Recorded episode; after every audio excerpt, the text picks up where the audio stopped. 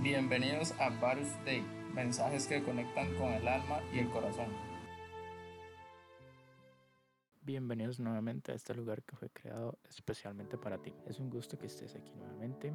Hoy quiero compartirte un tema sumamente especial y es un corazón para Dios. O un hombre que según las escrituras fue conforme al corazón de Dios, el cual lleva el nombre de David. Se dice que desde pequeño la presencia de Dios estuvo con él. Mató osos y leones y era tanta la gracia que tenía que cuando tocaba el arpa alejaba a los espíritus que atormentaban al rey Saúl. Todo transcurría muy bien. Pero David también pecó, asesinó, mintió y participó en adulterio. Entonces, ¿por qué fue un hombre conforme el corazón de Dios. En 1 Samuel 16, 7 dice, pero el Señor le dijo, no juzgues al hombre por su apariencia, no, no es este. Yo no escojo como los hombres lo hacen. Los hombres juzgan con la apariencia exterior, pero yo miro el corazón. En Salmo 51, 4 dice, en contra de ti, solo contra ti, que he pecado y he hecho lo malo ante tus ojos, tu sentencia contra mí es justa y tu juicio es irreprochable.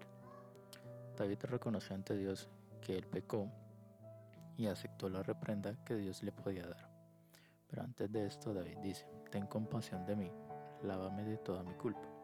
A pesar de que en los tiempos antiguos se decía que los hombres eran demasiado orgullosos, David no dejó que ese orgullo le impidiera humillarse ante Dios y llegar con corazón contrito y humillado. ¿Qué te quiero decir con esto?